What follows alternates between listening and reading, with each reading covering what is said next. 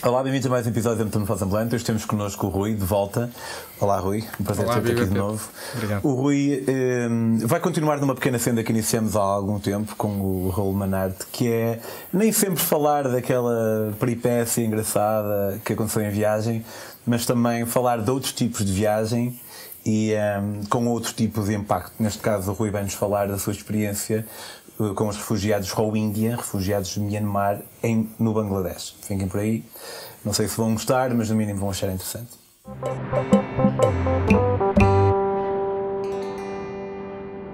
Olá, Rui, prazer em ter-te aqui de novo. O gosto é meu, Pedro, obrigado. Estava aqui a, a, a pensar e, e, a dizer que há, há, vários tipos de viagem, não é? E, e eu, quando comecei a Metamorfose, era a ideia pá, pegar em mochileiros, como nós somos também, e, e, falar daquela vez em que tu conheceste o Gaddafi, ou que aquele gajo te esteve preso às noites mas há muito mais do que se, que se pode aprender em viagem, não é? Hum, claro, felizmente. E muitas vezes, sim, muitas vezes aprendemos sem querer, sem saber o que vai acontecer. Sabemos sempre o que vai acontecer, não sabemos bem o que uhum. mas outras vezes vamos, vamos de propósito para ir à procura de algo. Como é que te surgiu a ti esta ideia de, de isto ter com os isto ter com os Rohingya parece um bocado superficial demais, mas de ires conhecer tanto quanto possível. Aquela... Fazer lá um trabalho. Olha, um, aquilo que eu já tinha dito, uh, eu gosto de ir variando de, de continentes, de registros, de experiências, mas também o tipo de, de viagem. E habitualmente todos nós uh, vamos numa viagem, procuramos usufruir, seja a natureza, as pessoas, a gastronomia, vamos com um propósito mais específico. Uh, e então aquilo que aconteceu foi que eu senti uh, que estava na altura de fazer uma viagem algo diferente, com um propósito que acrescentasse algo, que não fosse apenas com propósito mais egoísta de curtir e de, e de eventualmente partilhar isso, mas fazer algo que tivesse algum impacto, dar um pouco de mim, deixar mais num sítio do que aquilo que, que trago, eh, digamos assim. E então, juntamente com o Luís Otávio Costa, que é também jornalista, neste caso no público, decidimos montar um projeto para ir ao maior campo de refugiados eh, do mundo, eh, no Bangladesh, que é precisamente de refugiados Rohingya esta nossa ideia, com esta nossa ideia, inclusivamente. Rohingya sendo uma minoria étnica. Ou, ou, seja, eh, em, em, em Myanmar, que é um país eh, sobretudo budista, há cento e tal eh, etnias e os Rohingya são, são muçulmanos. E então, desde há séculos que existe uma. Pronto, a convivência não é pacífica, sendo que nos últimos 30, 40 anos, ou principalmente a partir da Segunda Guerra Mundial, agudizou-se muito mais e depois, na, no verão de 2017, houve o epílogo em agosto quando 740 mil pessoas fugiram à pressa um, do país pronto, para, para salvar uh, a vida. Mas voltando só um pouco uh, a, atrás, nós apresentámos essa ideia um, à, à Nomad, que eles têm uma, uma bolsa de responsabilidade social e, e acabou por ser uh, com esse projeto que lá fomos. O que te posso dizer é que eu não fui para lá com um guião estabelecido. Nós antes de irmos documentámos-nos imenso, obviamente, mas havia, infelizmente, havia tantas áreas pelas quais pudéssemos uh, pegar que não quis ir para lá com ideias pré-concebidas. Vi muitos vídeos, li muitos artigos e posso dizer que nos últimos dias foi uma coisa tão viciante e tão impactante que eu, que eu nem dormia porque via tantas atrocidades e não acreditava como é que era possível isso estar a acontecer e a comunidade internacional estar a dormir, percebes?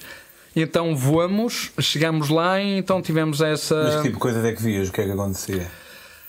Houve aquilo que aconteceu na Birmânia, hum, nomeadamente nesse agosto, para teres ideia, eu vi vídeos de monges budistas que estiveram na linha da frente da agressão aos, aos Rohingya, monges budistas a atear fogo a pessoas, a queimar casas, a agredir, a pilhar, a destruir, um, pessoas com relatos de pá, andaram dias pela selva para tentar fugir e, e chegar a casa, mães que viram filhos a serem atirados atirados para a fogueira.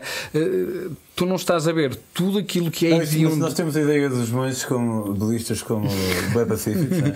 pois, uh, Infelizmente po... a violência não tem uma exclusividade religiosa. Pois não, posso dizer que o líder uh, budista uh, de Myanmar já foi capa da Time Magazine com o título, o nome dele, que agora, que agora me está a falhar, o monge nazi.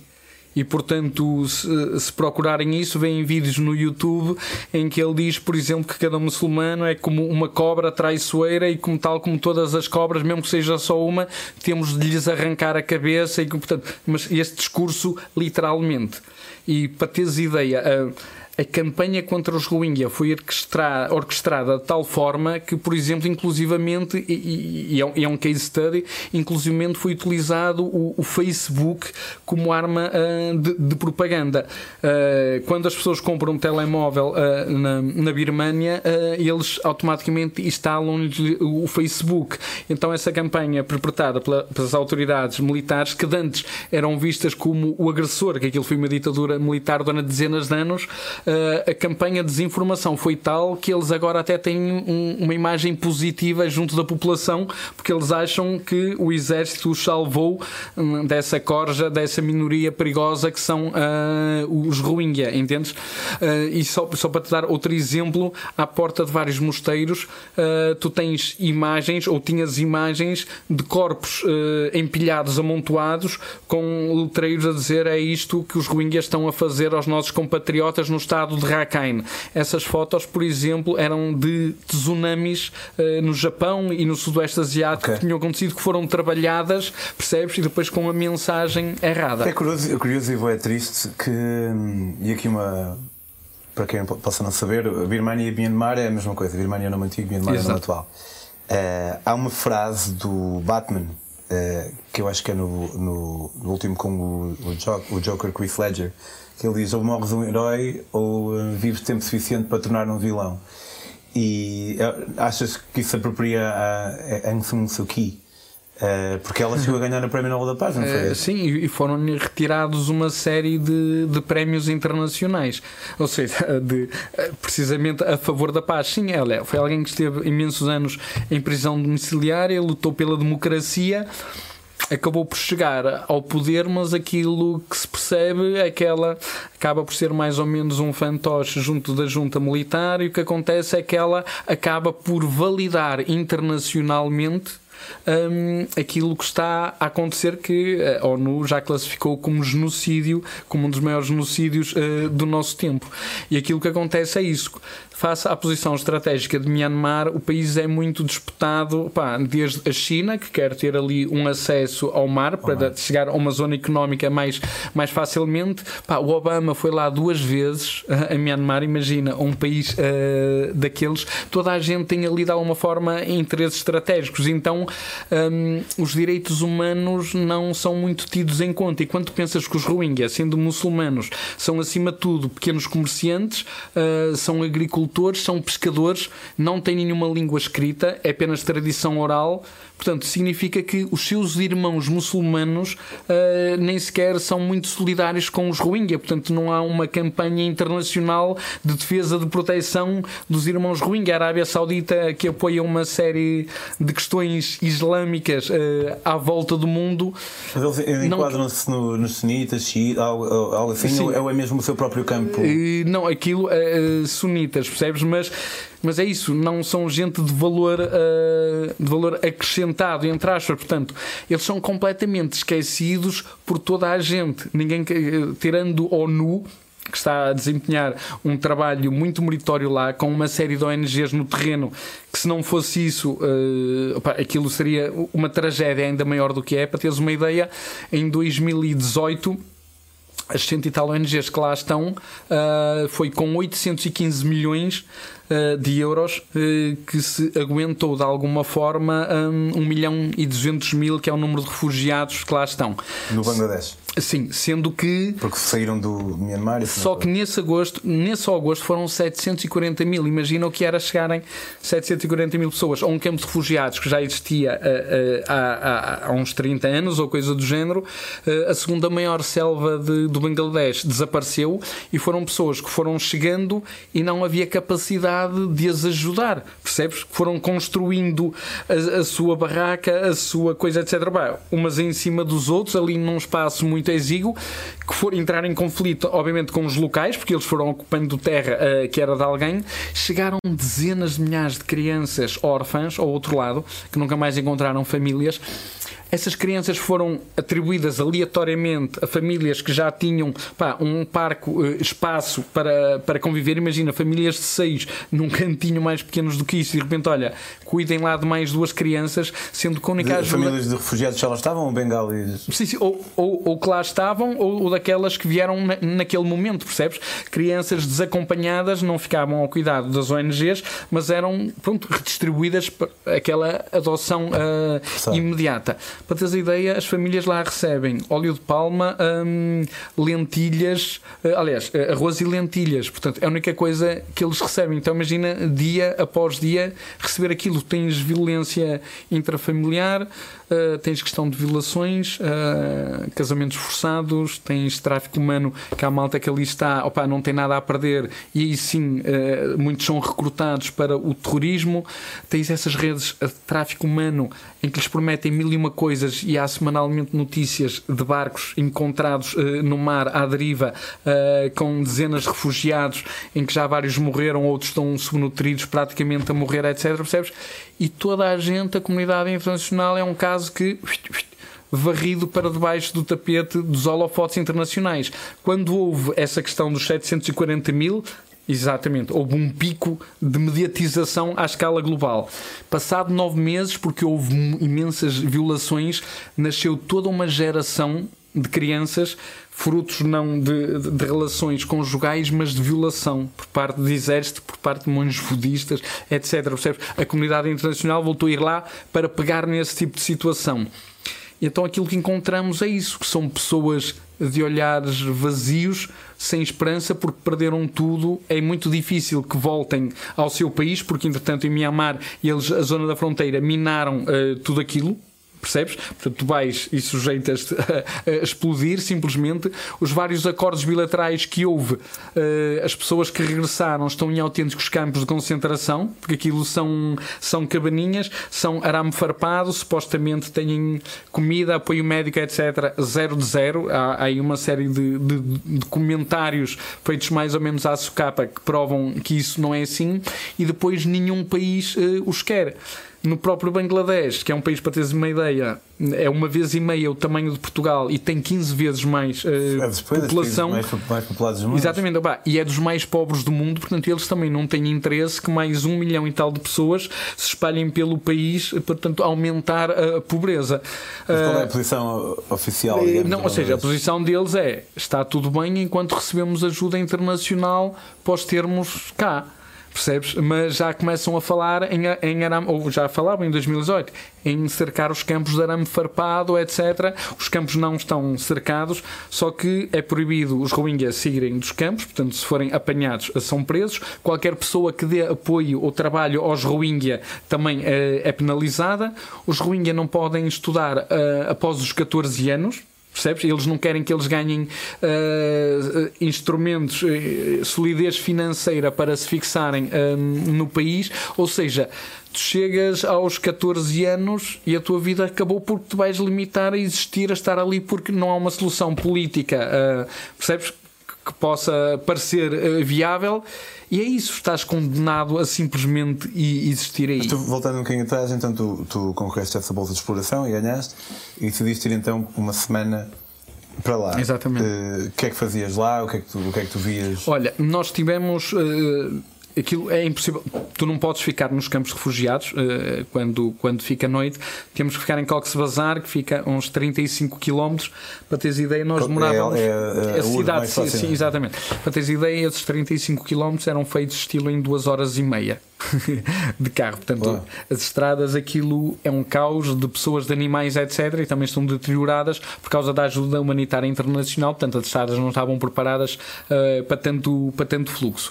Uh, e nós tivemos uh, a ajuda da Organização Mundial para as Migrações, um, que está ligada à ONU, que é dirigida pelo Manuel Marques Pereira, que é um português. Tivemos essa sorte, que em termos logísticos nos facilitou o, o trabalho. Ou seja, nós íamos para o terreno com um carro, uh, motorista, com um tradutor também, percebes? Então nós tentámos perceber como era a questão uh, da escola como é que eram o ensino, as crianças, fomos aos hospitais perceber em, em que condições tentamos perceber como é que era o pequeno comércio, um, basicamente foi perceber como é que era o dia a dia uh, das pessoas no campo, percebes? E as histórias que nos iam chegando era pronto, era isso que nós íamos tentando perceber e transmitir cá para fora.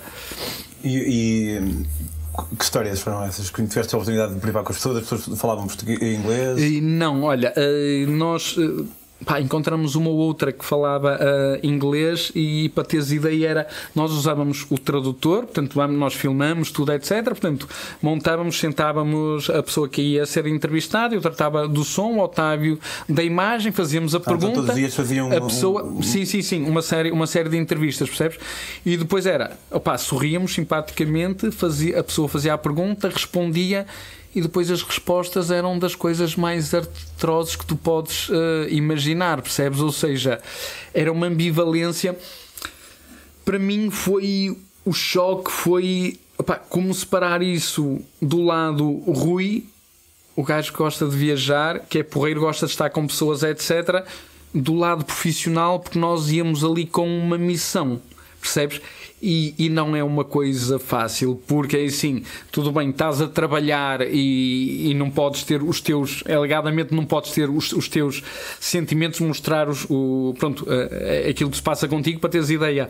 Um, tivemos lá com outra ONG que eles nos deram um guião de tudo aquilo que a gente não podia fazer percebes? Na conversa que tínhamos com, com, com os Rohingya, e era uma coisa realmente muito, muito completa, mais por eles uh, do, que, do, do que por nós. Por exemplo, opa, imagina, as coisas normais. Eu, quando fui, uh, havia uma série de malta que, que, me queria dar roupa, canetas, etc., esse tipo de coisas. Uh, e eles proíbem isso. Porque é de género, imagina, chegas lá, levas 10 canetas. Pá, há 10 putos que ficam felizes e há, e há mil que ficam frustrados e vai tudo em cima da caneta, parte as canetas e, portanto, ninguém, no fim, ninguém fica feliz, percebes? Uhum. Hum, e, e aquilo que eu percebi foi, pá, há um, só há 3 mil trabalhadores humanitários para 1 milhão e 200 mil. Falta lá muita coisa e nota-se um vazio de esperança na cara das pessoas, que é algo que nos toca mesmo uh, interiormente. Na parte das crianças, muitas já lá nasceram, nunca conheceram outra realidade, entendes? E aquilo que mais me sensibilizou foi: pá, as crianças são alegres em todo lado, contentes, brincam, etc. Isso faz alguma brincadeira, está tudo. E foi o facto, um, algo que eu nunca tinha reparado noutro sítio passares a mão pela cabeça de uma criança, olhares para ela e riste, etc., pá, elas quase que ficavam surpreendidas porque sentiam que existiam, percebes? Ou seja, uh, aquelas crianças crescem sem um carinho, sem um cuidado, todos os dias a passarem por muito e acham que isso é a rotina alguém sorrir para elas, passar a mão pela cabeça ou coisa do género, sentiam-se as pessoas mais importantes deste mundo, percebes? Ou seja, até parece que estavam a experimentar um sentimento novo, percebes? Pá, e isso chocou-me, isso bateu, bateu mesmo fundo e deixa-me dizer-te que é isso. Depois, o lado humano é difícil, é difícil de controlar, é difícil tu não desabares emocionalmente num sítio desses. Por isso, tu falaste que o Raul pronto, é, é uma das pessoas que vai, quem vai inaugurar essa parte aqui deste lado das viagens humanitárias. Admiro muito pessoas como, como o Raul Manarte, porque realmente é preciso ter um grande estofo uma grande coragem e, e fazer disso também um propósito de vida, dedicar-se, estás a ver, a, a, ajudar ativamente, de forma continuada, a esse tipo de pessoas no terreno, porque ninguém gosta por si só de ser voluntário a ir para um sítio que te tira com situações tão medonhas que te tiram o sono. E senti. Uhum. Não é fácil, de certeza, e uh, não deixas nenhuma ambiguidade em relação a essa uhum. dificuldade. Mas depois, quando ias para casa, conseguias uh, afastar-te um bocado do sentimento que tinha assolado o dia todo? Ou como é que, como é que era esse ruído durante esse uh, Olha, um, uma das coisas boas como eu gosto mais do, dos destinos men menos óbvios, os destinos bem mais difíceis logisticamente, e esse choque em mim não foi, ou seja, eu não saí de uma realidade virgem para aí. Portanto, imagina, eu três meses antes tinha estado em Kibera, que é a maior favela de África, portanto, em que vi muitas coisas, inclusivamente um nado morto de alguém que, que teve um aborto espontâneo, coisa do género ali no meio da pá, de uma autêntica pocilga ou coisa do género, percebes? E ou seja, meteu visto assim na rua? Estou preparado, sim, sim, estava, estava ali, eu estava inclusivamente com, com um grupo, meu Born Free foi uma coisa, pá, houve duas miúdas que desabaram a chorar, queriam ir embora, etc. O que é compreensível. Portanto, eu nessa viagem quis mostrar os dois tipos de realidades, ou seja, quando leva um grupo para ir a um determinado país, não é só. Uh, acho muito bem a história das fotos, das coisas bonitas, etc. Mas não vou levar para a África e vou mostrar uma maravilha. Não, gosto de mostrar a realidade. Então, uh, em Nairobi, mais do que andar à busca de monumentos, um museu ou coisa do género, uh, tentei ter uma experiência que não fosse um safari, mas o mais diluída possível e a possibilidade de ajudar uma série de projetos locais lá que agora estão a tentar. Um, pronto potenciar a economia uh, do bairro, então levei, levei o pessoal lá. Pronto, mas isto para dizer que estou habituado a sítios difíceis, percebes? Mas nunca encontrei aquele tipo de olhar nos adultos, percebes?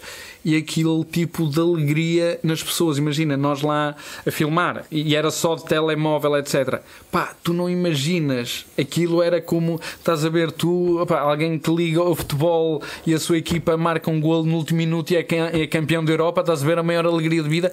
Pá, as crianças eram assim porque do género não percebiam como é que havia gente ali a dedicar o seu tempo, percebes? E a interessar-se por aquilo que elas estavam a fazer.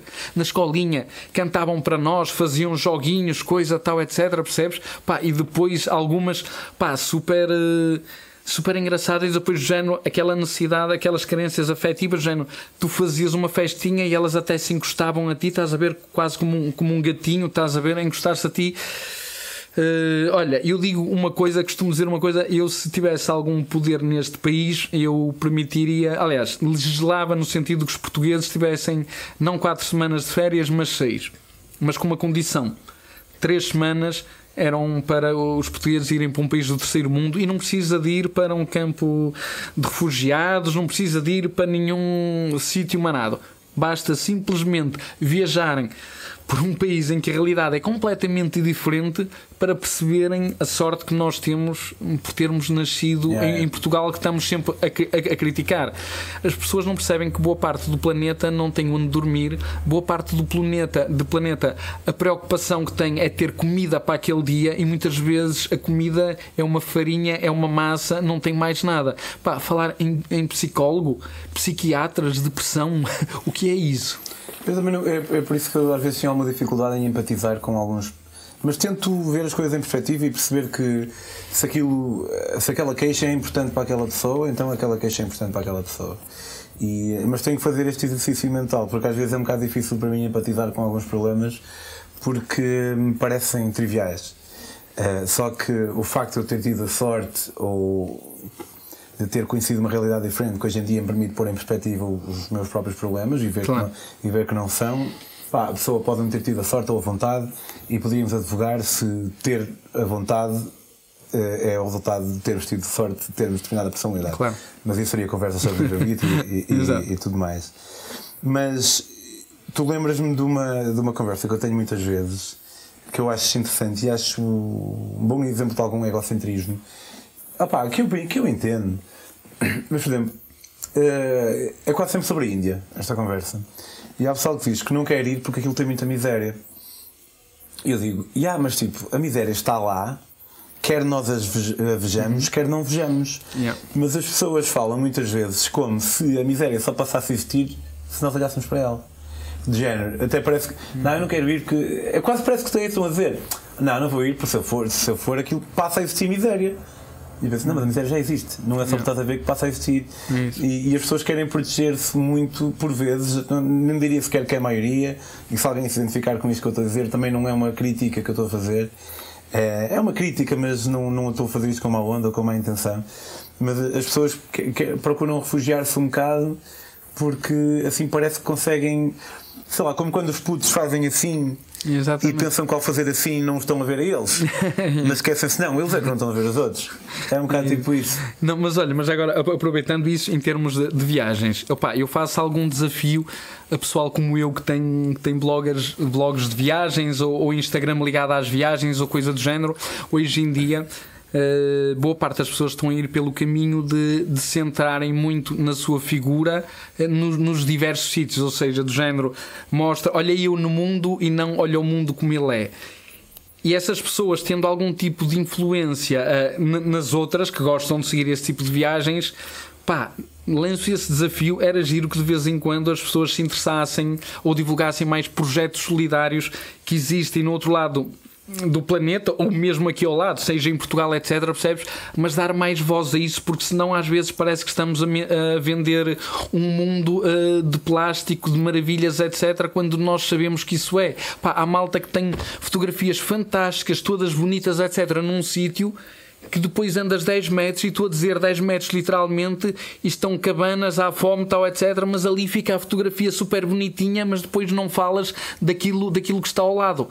Pá, nós, eh, a malta que tem essa felicidade e essa opção de poder, de poder viajar, dar voz também a essas situações, mostrar isso também, também é importante, percebes? Não, não, não precisamos ter um feed, um, um feed, seja no Instagram, no Facebook, etc. Todo bonitinho, todo giro, etc. Não é mostrar também isso. Aliás, tu podes mostrar beleza no, no caos, percebes? Aliás, essa situação é engraçada. A última viagem que eu fiz foi em fevereiro.